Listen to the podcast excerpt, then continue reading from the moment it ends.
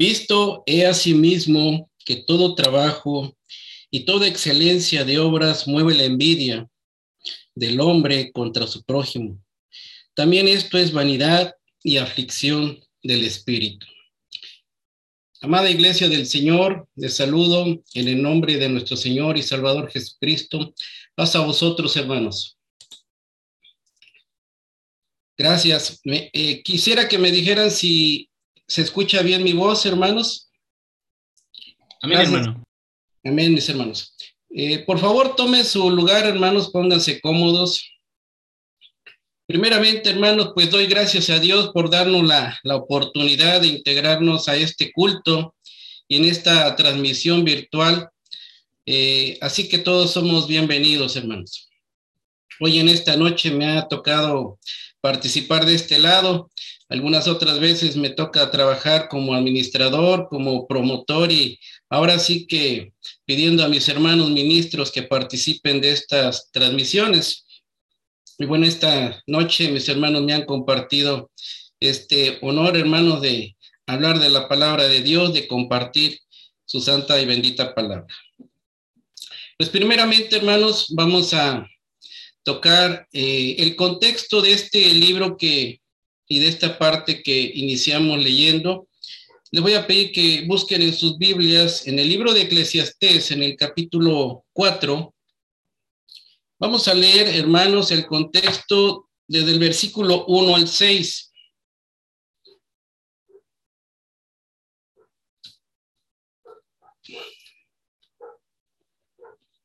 Esperaré a que más, más o menos tengan ya la cita ubicada, hermanos. Eclesiastés capítulo 4 del versículo 1 hasta el versículo 6. Leeré la escritura. Y tornéme yo y vi todas las violencias que se hacen debajo del sol. Y aquí las lágrimas de los oprimidos. Y sin tener quien los consuele, y la fuerza estaba en la mano de sus opresores, y para ellos no había consolador. Y alabé yo a los finados que ya murieron, mas los vivientes que hasta ahora están vivos.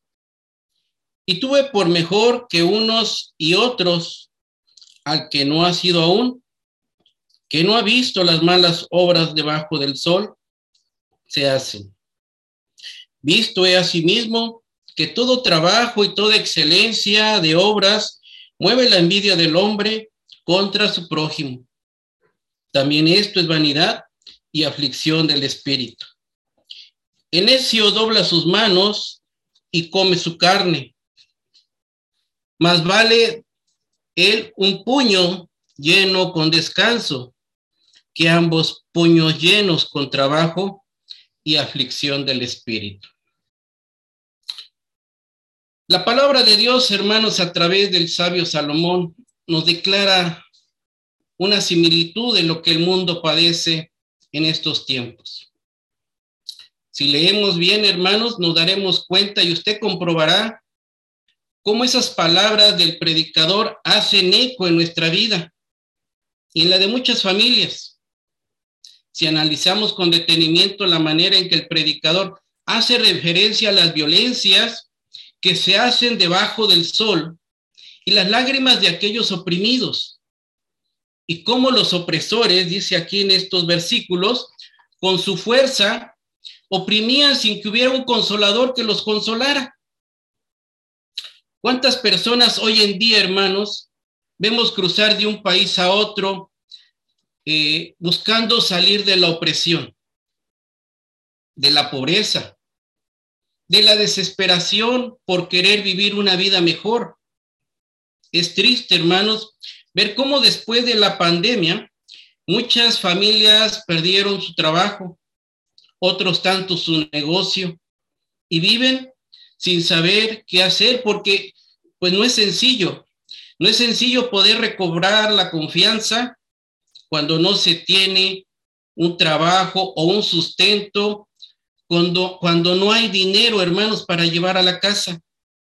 Algunas veces esto también origina que las personas se endeuden o pidan prestado ocasionando con ellos una aflicción, viviendo en una opresión. No sé si estas eh, situaciones han llegado a nuestro hogar, hermanos. En el versículo 4 con el cual iniciamos, hermanos, vemos un escenario un poquito diferente a los primeros versículos, que al final también es una aflicción, pues también se repite en nuestros días. Y el predicador asimismo los define, hermanos, como malas obras de la gente cuando busca la excelencia. Lo, lo digo entre comillas, hermanos, porque afanosamente trabajan y trabajan provocando la envidia o movidos por la envidia de unos contra otros. Que naturalmente esto también es una vana ilusión. Porque la gente busca la vanidad más allá de una vida feliz,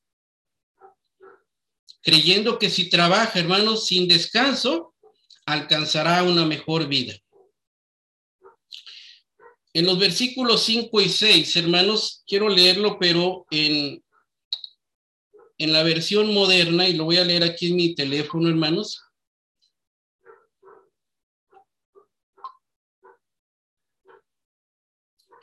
Dice la, nueva versión, la gente dice, el necio se cruza de brazos y se destruye a sí mismo.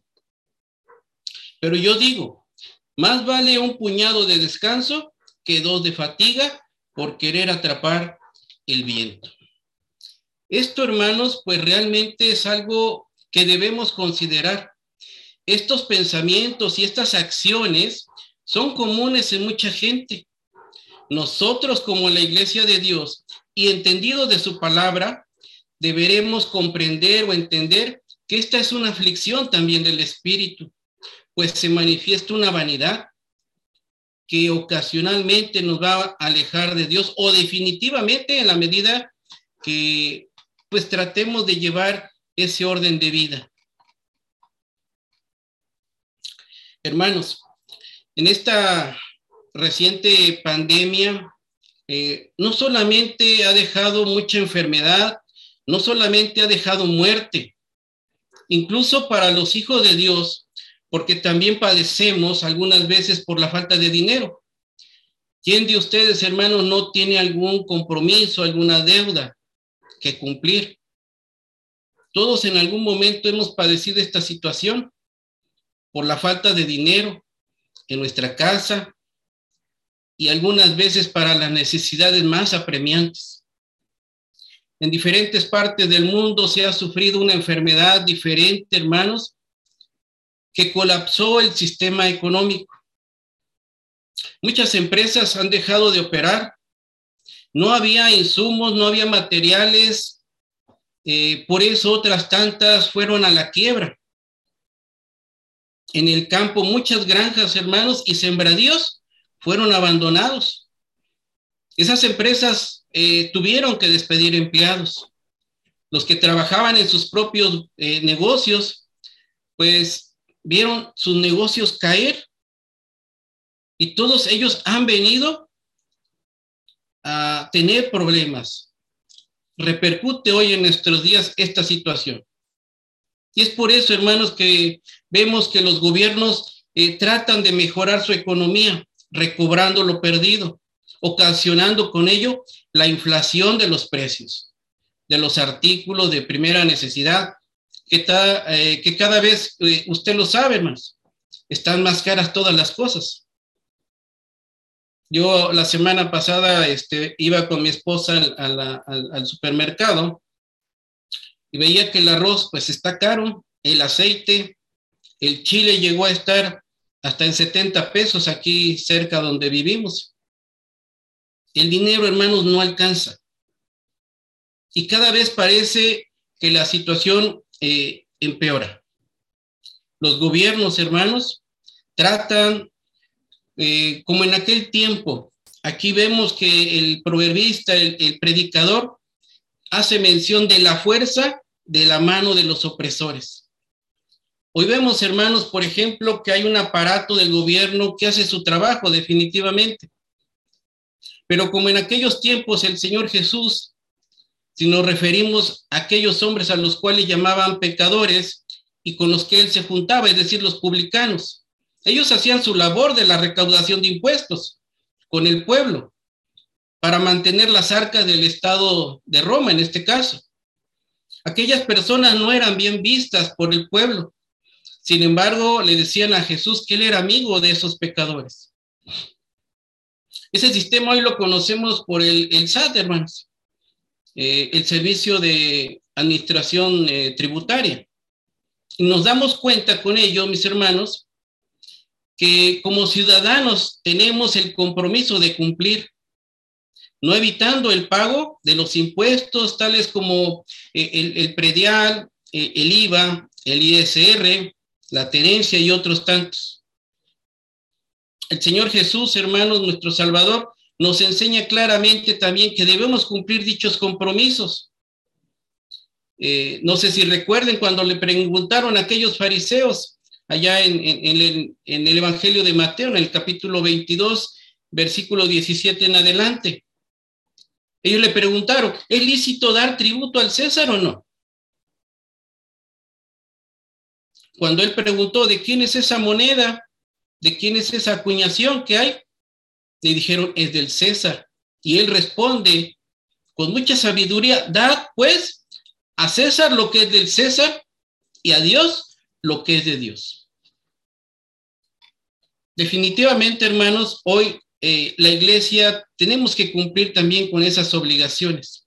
El propósito, hermanos, de este tema en esta ocasión, en esta noche, mis hermanos, tendremos un tema relacionado a la prevención. Los días miércoles, mis hermanos han este, eh, programado en estos días un tema que se refiera precisamente a la prevención, al consejo para la iglesia, para una mejor vida literal, hermanos, por las bendiciones que Dios nos da, pero también tener una vida espiritual sana, considerando principalmente los consejos de Dios, más allá, hermano, de la experiencia que podamos tener, porque sé que muchos de mis hermanos en la sala a lo mejor son este, contadores o son economistas o tienen experiencia, hermanos, en, las finanzas, en el manejo del dinero. Pero debemos conocer cómo podemos alcanzar las bendiciones de Dios y tener una vida más tranquila y de paz. Ya que nuestro Padre eh, Celestial pretende, hermanos, que vivamos sin aspavientos, es decir, sin preocupaciones excesivas y con problemas como para no perder el rumbo, hermanos, en nuestra vida espiritual. Así como se han considerado otros temas eh, referentes, por ejemplo, a las enfermedades. Mis hermanos que transmiten los días jueves han tenido el cuidado de asesorarnos, hermanos, en el cuidado de la salud También eh, en meses anteriores se habló, hermanos, del cuidado a nuestros hermanos mayores, a nuestros hermanos jóvenes, incluso, hermanos, para una vida de amor y respeto entre los matrimonios, porque incluso, hermanos, eh, las finanzas en un matrimonio, cuando no se saben llevar, pues hay conflictos, hay pleitos. En esta ocasión vamos a analizar este tema que nos debe ayudar a mejorar la salud financiera en nuestro hogar para poder gozar plenamente de, de las bendiciones de Dios. El tema, hermano, se titula entonces El deber de no deber. le voy a pedir aquí a mi hermano eh, Daniel que me ayude, que me auxilie con la diapositiva, hermanos. Vamos a hacer una presentación. Eh,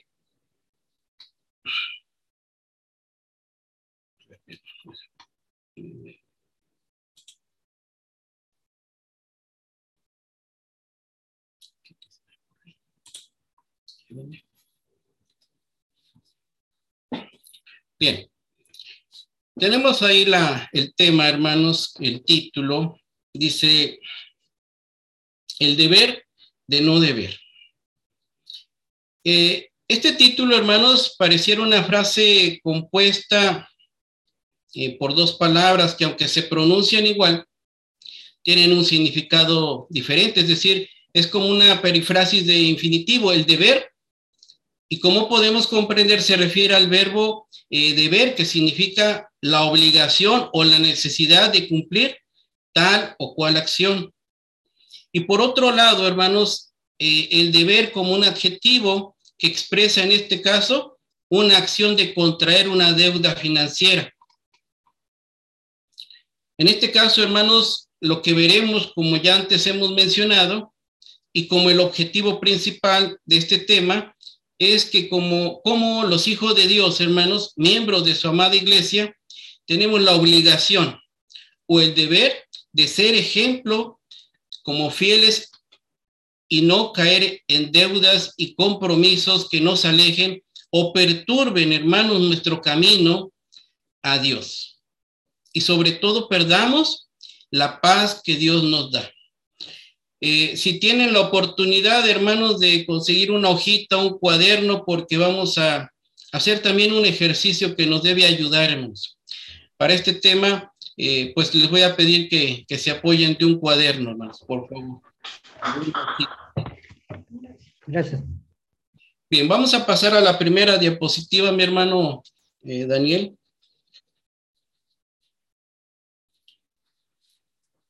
Bien, la escritura, hermanos, si me ayudan con la lectura que está en el libro de Proverbios, capítulo 21, versículo 5.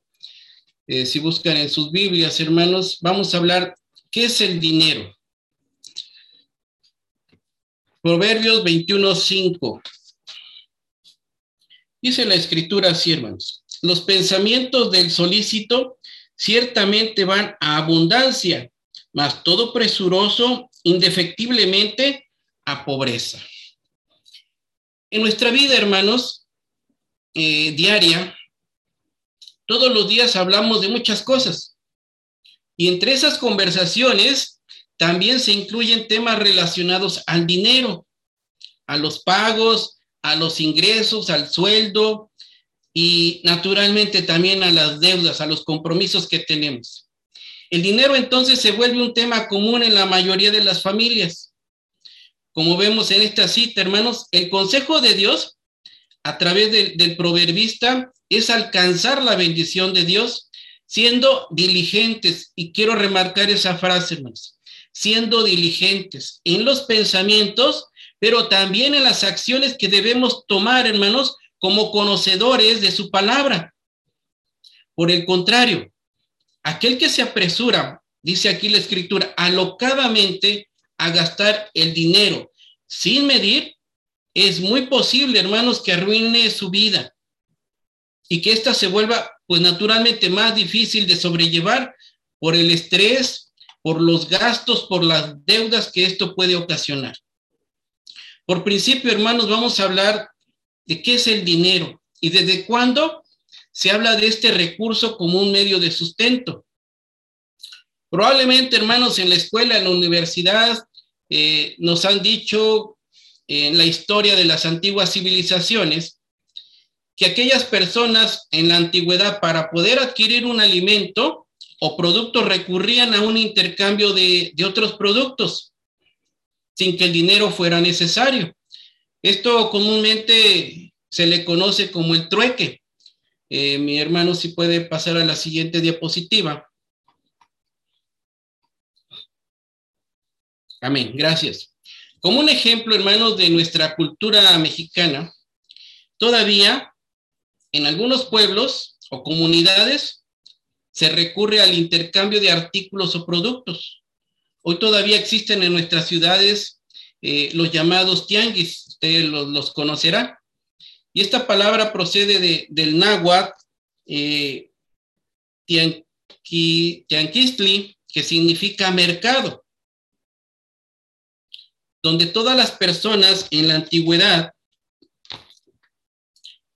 eh, en aquellas civilizaciones como los aztecas, los mexicas, hermanos, acudían para intercambiar artículos antes que el dinero apareciera. Pero esto solo lo menciono como una referencia, hermanos. Vamos a irnos a lo que dice la escritura, hermanos. Hermano eh, Daniel, si puede ayudarme con la siguiente diapositiva. Dice, aquí, aquí vemos a Abraham, hermanos. La palabra de Dios, por ejemplo, Para los tiempos del patriarca, el dinero ya era una manera de, de distinguir a alguien. Vamos a leer la cita que está ahí en Génesis capítulo 13, versículo 2.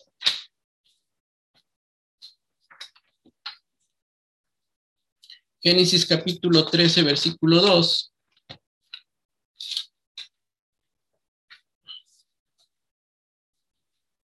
Dice, y Abraham era riquísimo en ganado, en plata y en oro. Como sabemos, hermanos, Dios bendijo a Abraham con oro y plata, que no eran más que los metales con los cuales se distinguía un hombre rico. Dios bendijo a Abraham por su grande fe y porque él mismo, hermanos, le adoraba, pues invocaba el nombre de Jehová, si seguimos leyendo en los eh, versículos siguientes. Naturalmente, la prosperidad, hermanos, en esta tierra, pues no está peleada con Dios.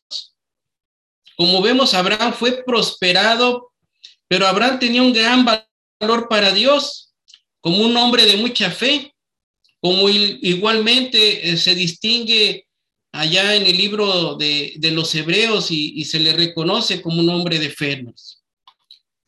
Naturalmente nosotros también como hijos de Dios somos hombres de fe, mujeres de fe. Y probablemente, hermanos, también tengamos esa prosperidad. Tal vez no como Abraham, que tenía mucha plata, mucho oro.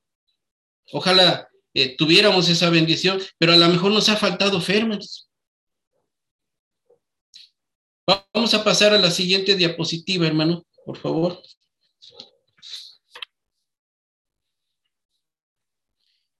Si recordamos, hermanos, también en la escritura se habla de otro hombre rico que distinguió Dios, eh, el rey Salomón. Este hijo de Dios, varón de Dios, hermanos, también fue muy rico. El dinero, la plata y las demás riquezas lo distinguieron como un hombre próspero.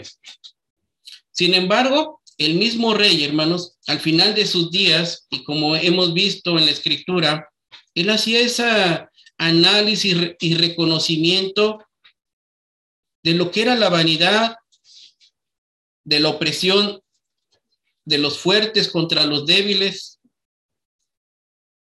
Y naturalmente esa vanidad hoy está presente en la vida de muchas personas, hermanos. Porque esa vanidad de la vida viene a presentarse cuando obstaculizamos las bendiciones de Dios y perdemos, hermanos, la visión al poner nuestros ojos en las cosas materiales. Vamos a leer, hermanos, la, la cita que está ahí en la diapositiva en el libro de Eclesiastés, capítulo 5. En el versículo 10 y 11.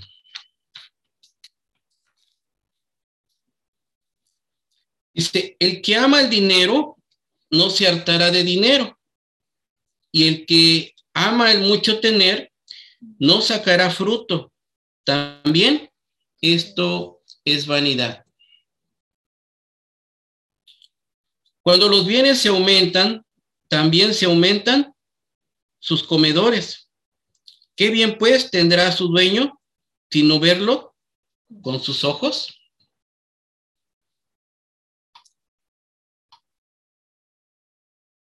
Esta parte, hermanos, como vemos eh, en este análisis que hace el predicador, pues nos habla, hermanos, de que aquel hombre que busca el dinero muchas veces no se sacia de tener más y quiere trabajar más y quiere obtener más, pero nunca va a tener completa su mente o su corazón de querer obtener dinero. Eso es ambición.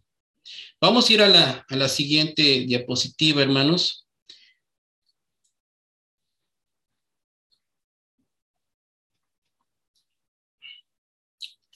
Como vemos ahí en la, en la, en la gráfica, hermanos, pues hay una mano sobre el dinero. Precisamente el apóstol Pablo también habla de esta parte, hermanos.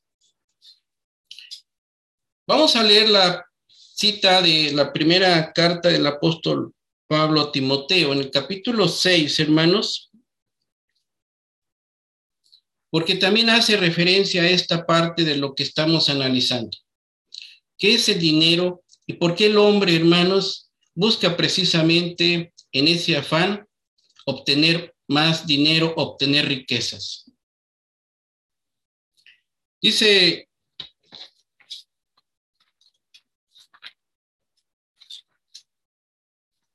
Dice la escritura, hermanos, en el capítulo 6, versículo 10.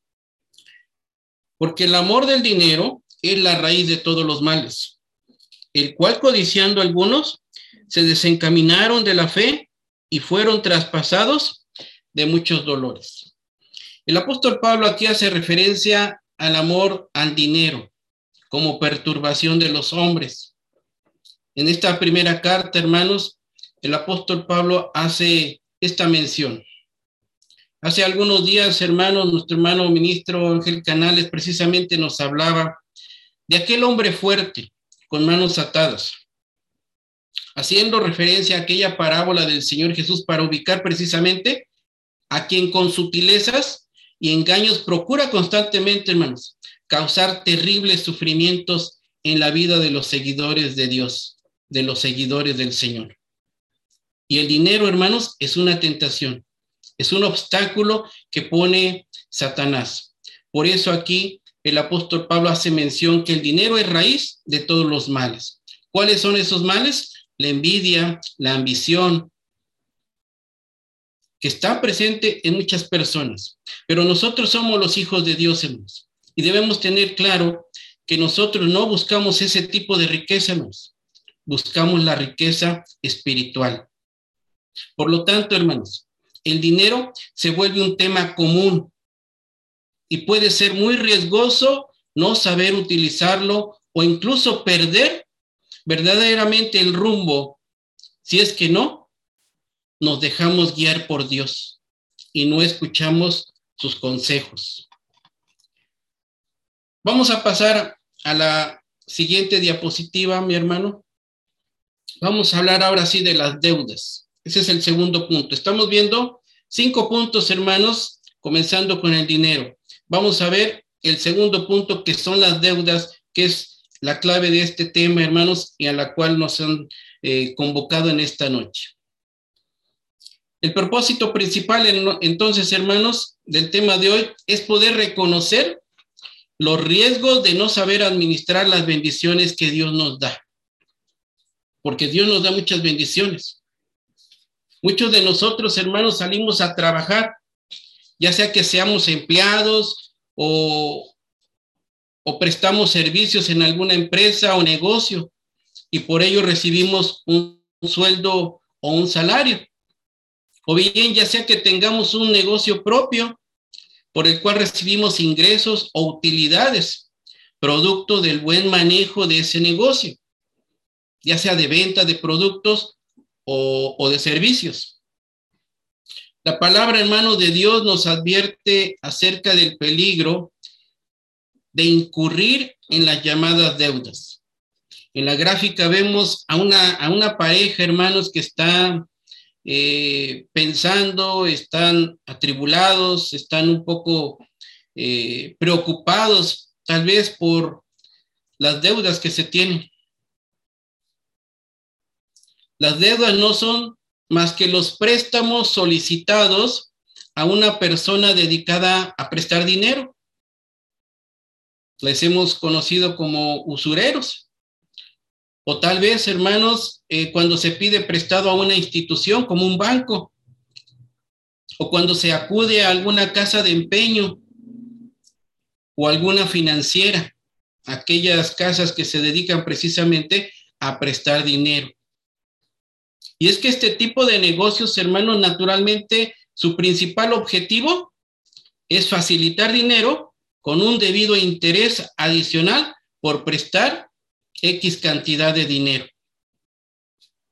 Vamos a, leer la, la, cita bíblica de Proverbios capítulo 22, versículo 7, hermanos.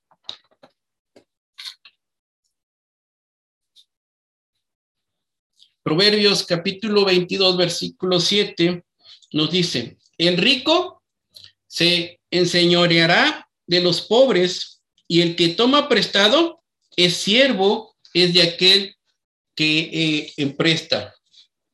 Sí, que empresta. Si usted, hermano, se endeuda por un monto alto, eh, en esencia, hermano, se convierte en esclavo de sus acreedores. Ya, ya que no se tiene la libertad ya ahora de decidir cómo gastar el sueldo, porque de alguna manera está obligado a pagar esa deuda en determinado tiempo. No sé si algunas veces nos ha sucedido esto. El dinero, hermanos, como veíamos anteriormente, con el pasar del tiempo se ha convertido en un mal necesario cuando no se sabe manejar o administrar correctamente. El dinero pasó de ser un metal común como el oro o como la plata a transformarse ahora en billetes o en monedas. Ahora en este tiempo, hermanos, con la llegada de la tecnología, el dinero ya no es eh, incluso tangible se ha vuelto una serie solamente de cifras que usted ve en su estado de cuenta eh, o en la pantalla de, su celular, de su móvil o en un cajero, eh, pues de alguna manera el dinero se ha transformado en lo que hoy el hombre le llama dinero electrónico. Los bancos o las instituciones financieras, hermanos, van a poner estrategias muy sutiles para llegar a nosotros, ya sea a través de su correo, ya a través de, WhatsApp, ya sea a través de otras eh, plataformas, para vendernos la idea de adquirir bienes.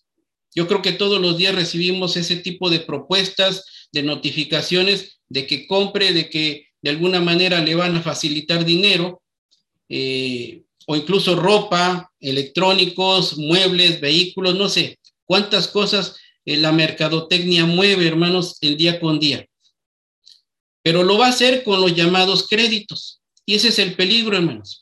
Vamos a, pasar a la siguiente diapositiva, precisamente vamos a hablar de los créditos.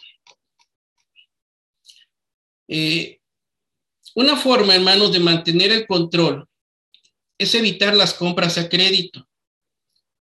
Eh, mira aquí, hermano, es necesario que no escuchemos esas voces que le van a decir y lo van a motivar a endeudarse, ya que utilizarán palabras persuasivas, sugestivas, para que usted firme cualquier propuesta y, la pague en, en mensualidades, en pagos chiquitos o a largo plazo.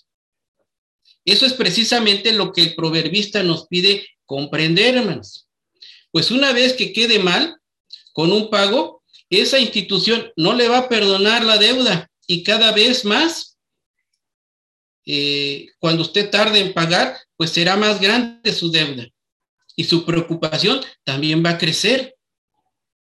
Uno de los errores más comunes en las personas es no entender claramente que una tarjeta de crédito o un crédito X, hermanos, no es dinero propio, no es, no es dinero que yo tenga es dinero prestado y que se lo van a prestar con un porcentaje de interés que al no saber utilizar este medio financiero, hermanos, puede ser un terrible dolor de cabeza.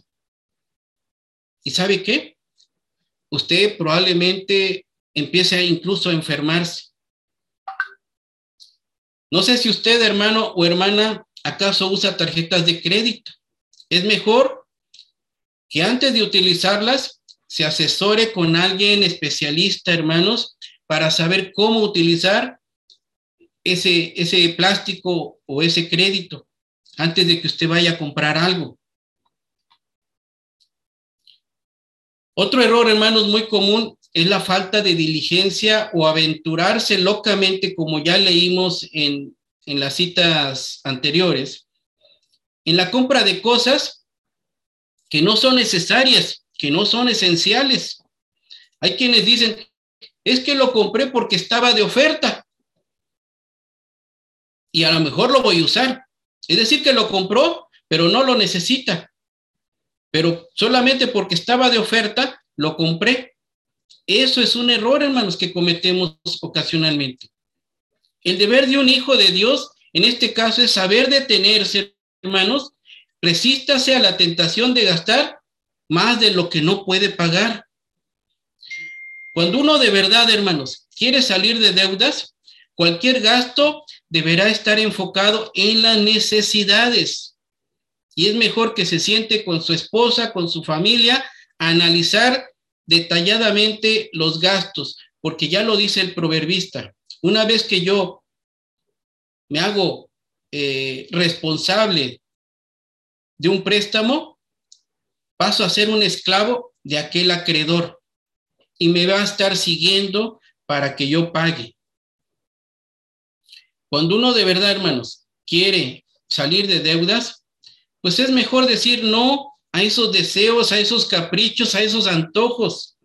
Usted debe tener el carácter y la disciplina necesaria para no gastar más allá de sus posibilidades. Voy a leer eh, nuevamente eh, el capítulo 21 de Proverbios, versículo 5, hermanos, para hacer eh, congruencia con estos, estas palabras que he mencionado. Proverbios 21, 5 lo dice, los pensamientos del solícito ciertamente van a abundancia, mas todo presuroso indefectiblemente a la pobreza.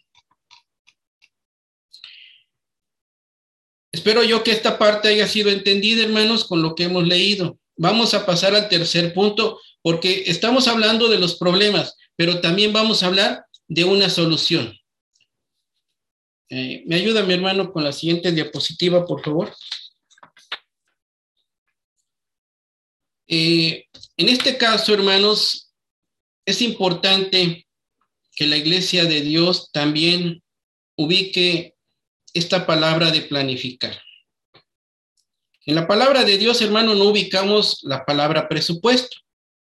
Sin embargo, Dios nos refiere la, cita, hermanos, eh, que está en el, en el flyer del tema de hoy, como uno de los consejos para una correcta administración de las bendiciones de Dios. Dice Lucas, Evangelio de Lucas capítulo 14, versículo 28, hermanos.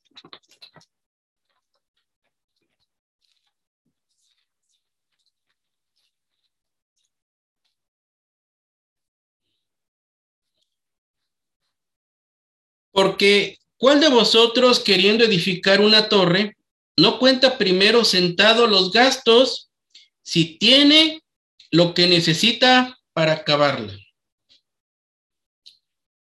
En términos un poco más actuales, hermanos, aquí la palabra de Dios nos ubica, hermanos,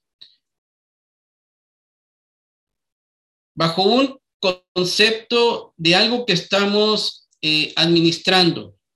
Dice, si alguien quiere edificar una torre, ¿por qué no se sienta primero y calcula los gastos? A ver si tiene lo que necesita para acabarla. Es decir, hermanos, debemos analizar la forma en que gastamos el dinero para saber si necesitamos hacer correcciones o modificaciones en ese presupuesto que, Dios nos da, en esa, en esa bendición del salario, hermanos. Tener un presupuesto nos ayuda a no gastar impulsivamente o innecesariamente, a vivir dentro de nuestras posibilidades y a prepararnos, hermanos, para futuras este, necesidades. Para crear un presupuesto de su hogar, eh, primero, hermanos, necesitamos determinar cuánto gasta cada mes en diferentes categorías. Hay gastos corrientes, hay gastos como eh, la renta, si es que paga renta, si es que paga su casa todavía, hay que considerar ese gasto. El agua, o sea, lo que son servicios públicos, eh, la luz, eh, el gas, los alimentos, la gasolina, si es que tiene vehículo, o el transporte en el caso de que usted se mueva en transporte público. Pero también hay otras necesidades, las medicinas, hermanos, la ropa, los imprevistos que siempre, siempre salen. Entonces, luego que usted compare sus gastos, hay que verificarlo con su ingreso mensual. Si sus gastos son mayores, entonces tenemos que reducir, hermanos, los gastos que no son necesarios o innecesarios en este caso, hermanos. ¿Sí? Vamos a, eh, ahí, aquí es donde les voy a pedir, hermanos, que se ayuden de una hojita. Vamos a, tratar de hacer una, una planificación sencilla. Eh, ¿Me ayuda mi hermano con la siguiente tabla? No sé si se alcance a ver, hermanos, en sus pantallas. Es una tabla, es una presentación de lo que es una tabla de planificación. Es mi presupuesto mensual. Este es un ejemplo, hermanos. Probablemente usted en casa lo hace de diferente manera, pero aquí la idea, hermanos, es eh, planificar nuestro mes, nuestros gastos contra nuestros ingresos es decir, nuestras entradas contra nuestras eh, salidas. Eh, y qué bueno, hermanos, que comenzamos. Esta es la primera semana. Asimismo, podemos proyectar las 52 semanas de este año 2022 y créame que le va a ayudar mucho, hermano, para que usted planifique, para que usted se siente con su esposo, con su esposa y hagan un análisis a conciencia, como dice aquí la escritura en el Evangelio de Lucas, capítulo 14. Bien, a ver si, si se alcanza a leer, hermano. Este, ¿Me ayuda mi hermano David Solís a leer los, las primeras partes, hermano, por favor? Las instrucciones, hermano. Sí, por favor, hermano. Instrucciones número uno. Realice una división de semanas separando sus ingresos y sus egresos. Bien. El primer punto, hermanos, es armar esta tabla semana 1, semana 2, semana 3, semana 4 y poner el, el saldo inicial. Por decir, hoy yo tengo mil pesos en el ejemplo de esta tabla, con eso voy a empezar, más mi salario que voy a recibir esta primera semana, que es de 2.500 pesos. Al final de mi semana yo voy a tener 3.500 pesos, ¿sí? Pero con ello voy a hacer una separación de mis gastos corrientes. Voy a poner en primer lugar, y esto sí quiero afirmarlo, hermanos, el diezmo. Yo creo que esa es la parte principal que debemos dejar como apartado y no como último, hermanos. El diezmo. Si mi ingreso es de 2.500 pesos, yo pongo 250, que es el 10% de, mi salario. Después ahí voy a, a ir armando todos mis gastos.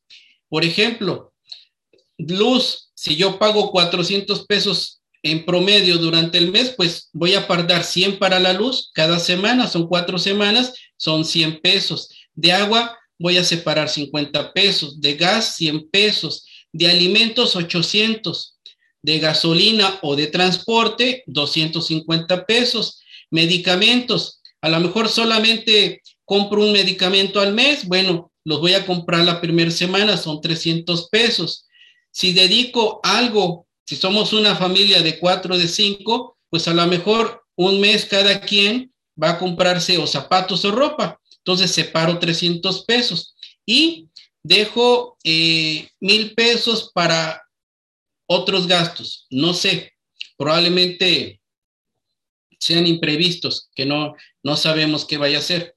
Pero bueno, al final la suma de esos gastos me va a dar eh, tres mil eh, ¿cuánto es? 150, ¿verdad? 3.150. Si los resto contra los 3.500, pues ¿cuánto me sobra? El saldo final van a ser 350 pesos. Con esos 350 pesos decido yo, hermanos, si ahorro 50 pesos por semana y los voy a guardar. ¿Por qué tengo que ahorrar? Bueno, porque tengo que prevenir el futuro y ahorita vamos a ver esa parte. ¿Sí? Esos 50 pesos me van a ayudar en lo sucesivo. Pero si no, bueno, esos 350 los voy a usar nuevamente de saldo inicial en la siguiente semana. Y así repetidamente vamos a ir haciendo cada semana. ¿Me lee, eh, hermano David, por ejemplo, el, el requisito 2? Bien, hermano.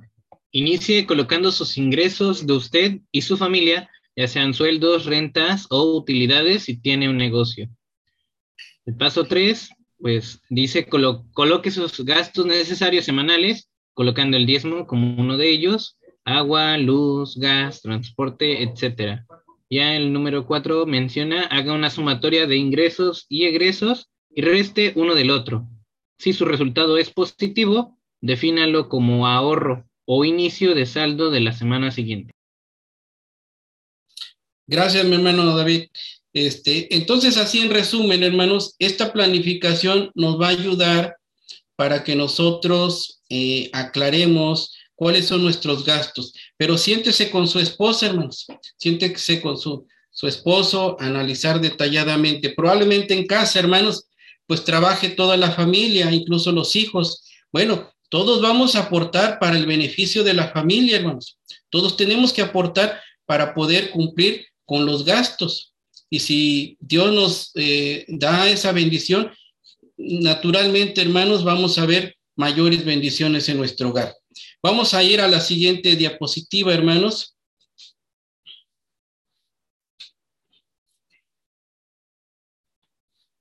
En este caso, eh, precisamente en la, en la gráfica vemos a alguien que está haciendo anotaciones. Como pues yo les pido, hermanos, que en casa lo hagan. Pero vamos a ver lo que dice la escritura en, Proverbios, capítulo 27, como, como está ahí en la diapositiva. Vamos a leer el versículo 23 y 24.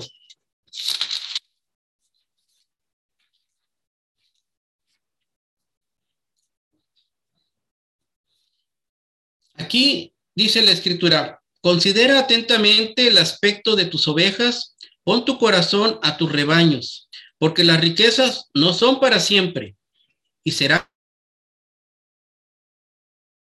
para per diligentemente esas bendiciones de Dios. Un presupuesto no es más que un plan para ahorrar para, y para gastar bien el dinero, incluso para saber la procedencia del dinero, cuánta cantidad esperar cada semana, así como los gastos que se van a ir cubriendo con ese dinero. Un buen presupuesto, hermanos, eh, tiene eh, en cuenta los gastos fijos y que, eh, y que son más importantes, colocando al diezmo como la primera prioridad, ya lo mencionábamos, y que lo vamos a ver en el siguiente punto. Así como el, el alquiler de una casa, los servicios públicos, el gasto de la luz, el agua, la comida, la gasolina o el transporte así como se deben contemplar también gastos ocasionales o inesperados. Eh, yo esta semana, por ejemplo, mi, esposa tuvo una herida en, una de sus piernas y era un gasto imprevisto, hermanos. Tuvimos que llevarla a atender, a que le cosieran su, cortada y pues fue un, gasto que no estaba, no estaba planeado. Pero al presupuestar, hermanos, cuando usted eh, espera ese salario, y, la familia lo sabe, eh, tenemos que sentarnos a definir cuánto es lo que se va a gastar para pagar esas cuentas, para pagar lo que es necesario. Una salida ocasional, hermanos, pues también eh, puede ser aquello que usted defina como un recreo, porque también es necesario. No es para que no gaste ni un peso, hermanos. Que en un recreo, por decir, sale con su esposa ahí al, parque, pues cómprele una paleta, cómprele un, helado, ¿verdad? Tampoco se habla de que todo lo vamos a, guardar. Entonces, también hay ese tipo de, gastos que son necesarios, hermanos. Pero todo debe estar planeado y debe estar cubierto, ¿sí? Vamos ahora sí a pasar al tema del diezmo, hermanos. Ese es el punto número, número cuatro, muy importante para la iglesia de Dios, hermanos. Y seguramente usted, hermano o, hermana, una de las principales acciones que toma cada semana es apartar o separar el diezmo como una ordenanza de Dios. Sin embargo, aquí hacemos referencia a este consejo, pues como vimos en el punto anterior, al hacer un presupuesto, la primera acción, hermanos, y como primer rubro, rubro a cubrir, es apartar lo que a Dios le corresponde. Diezmar, hermanos, está definido sencillamente como la práctica de dar a Dios la décima parte de los ingresos, de los ingresos para, para honrar a nuestro Dios. Diezmar está descrito en las escrituras en donde hay bendiciones y hay promesas, hermanos, relacionadas con todo esto. Vamos a ver eh, en el libro de Génesis, en el capítulo 14, eh, hermanos, versículo 18 al 20.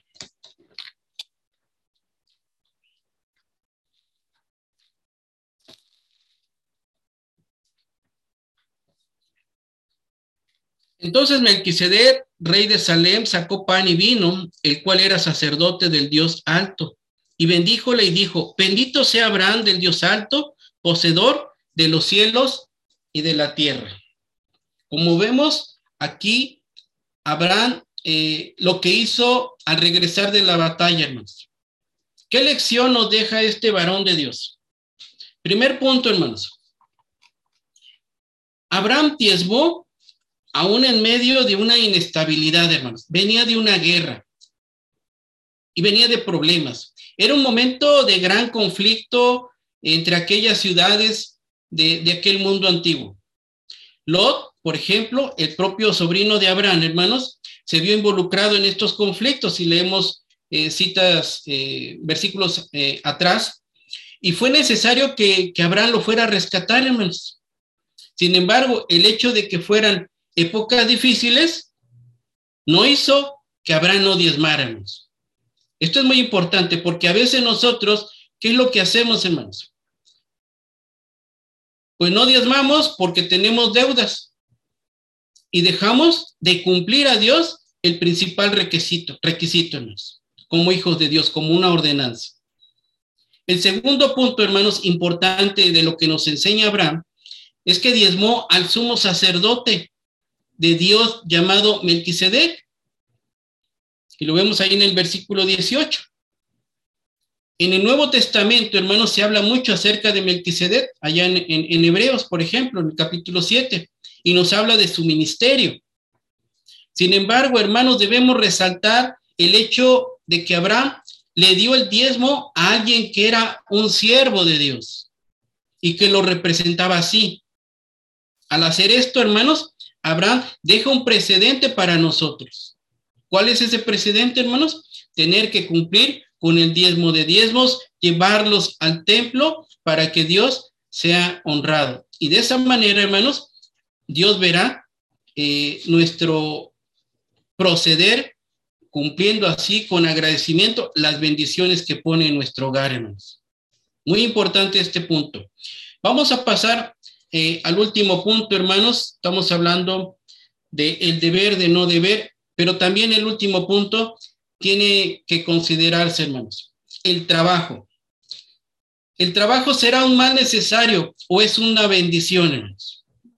¿Será una fuente de satisfacción y de éxito? Muchas veces, hermanos, nos afanamos por trabajar para poder completar los gastos. Incluso se busca eh, de trabajo en trabajo por querer alcanzar un mejor sueldo, sin afirmarnos en un solo trabajo. Y todo por cumplir con los gastos.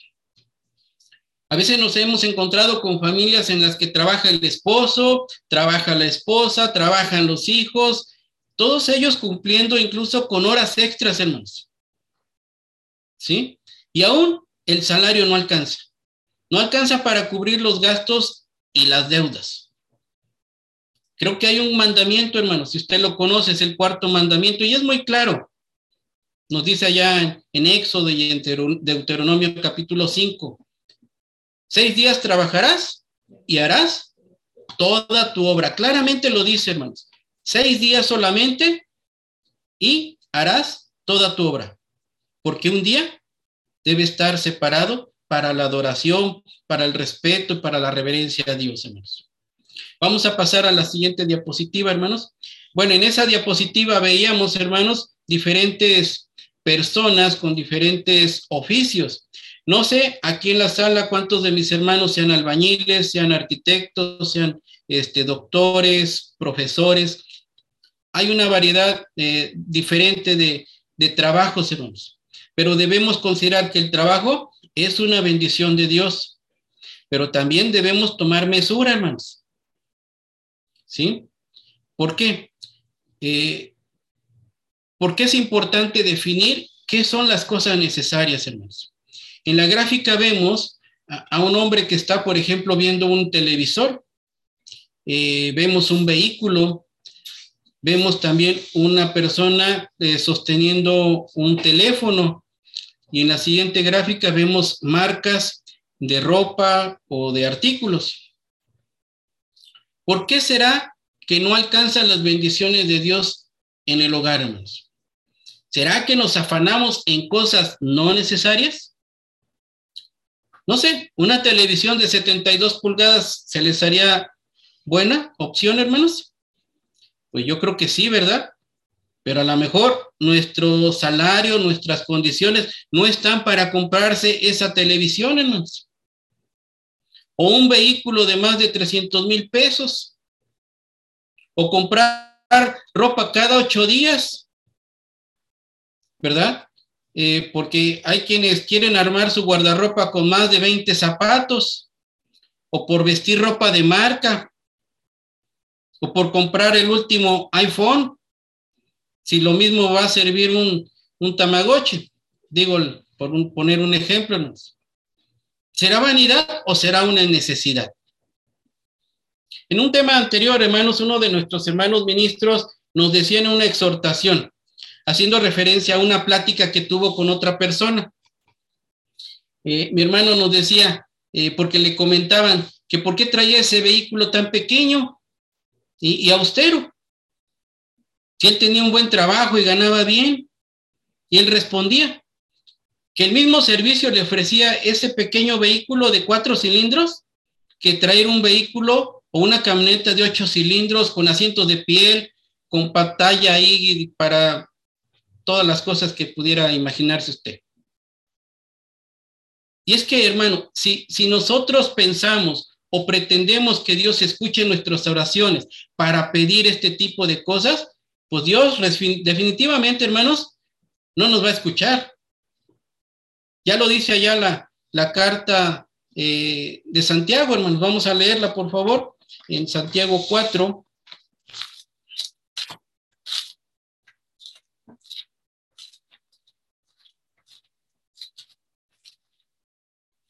En el versículo 1 al 3 nos dice, ¿de dónde vienen las guerras y los pleitos entre vosotros?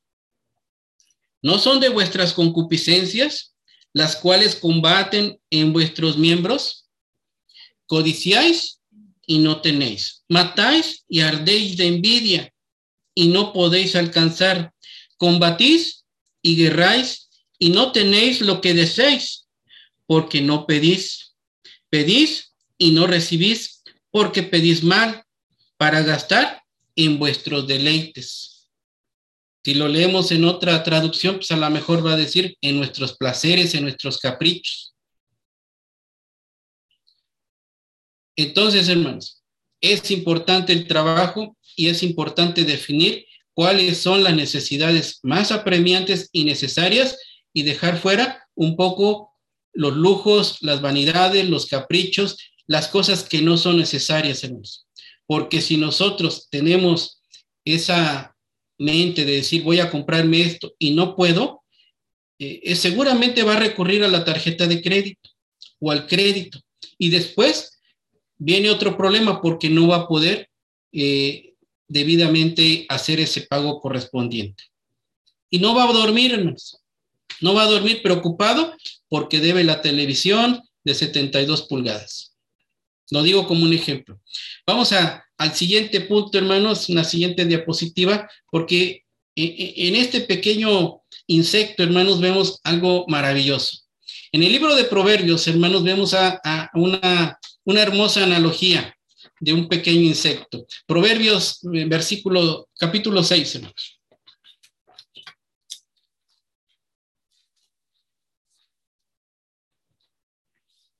Vamos a leer versículo 6 al 11.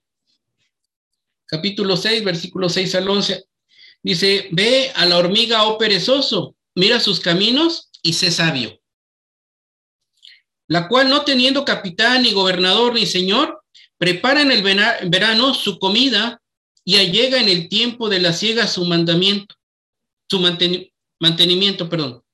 Perezoso, ¿hasta cuándo has de dormir ¿Cuándo te levantarás de tu sueño? Un poco de sueño, un poco de dormitar y cruzar por un poco las manos para reposo. Así vendrá tu necesidad como caminante y tu pobreza como hombre de escudo. ¿Qué nos enseña este pequeño insecto? La preparación es importante en nuestra vida. Sí es necesario trabajar, pero también es necesario ahorrarnos, ahorrar sin malgastar, ya que después no habrá, pues naturalmente, una buena ciega. Se recomienda trabajar sin exceder el punto, hermanos, de caer en una propia amonestación. ¿Por qué?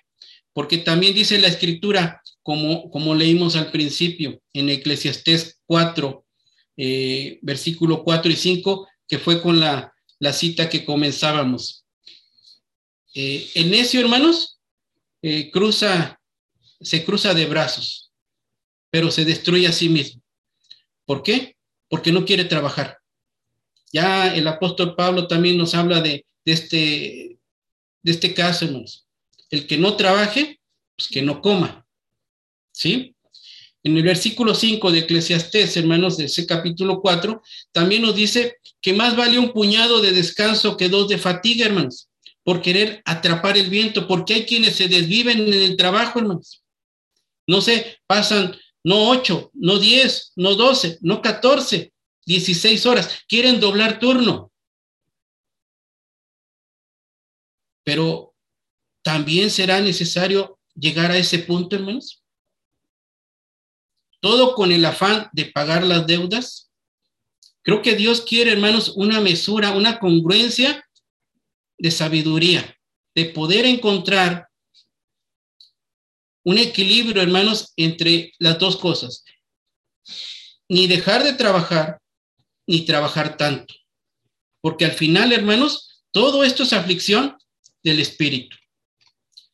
Dicho esto, hermanos, tenemos que hacer un balance y dejar de pensar como hombres sin entendimiento. Satanás de eso naturalmente se va a aprovechar.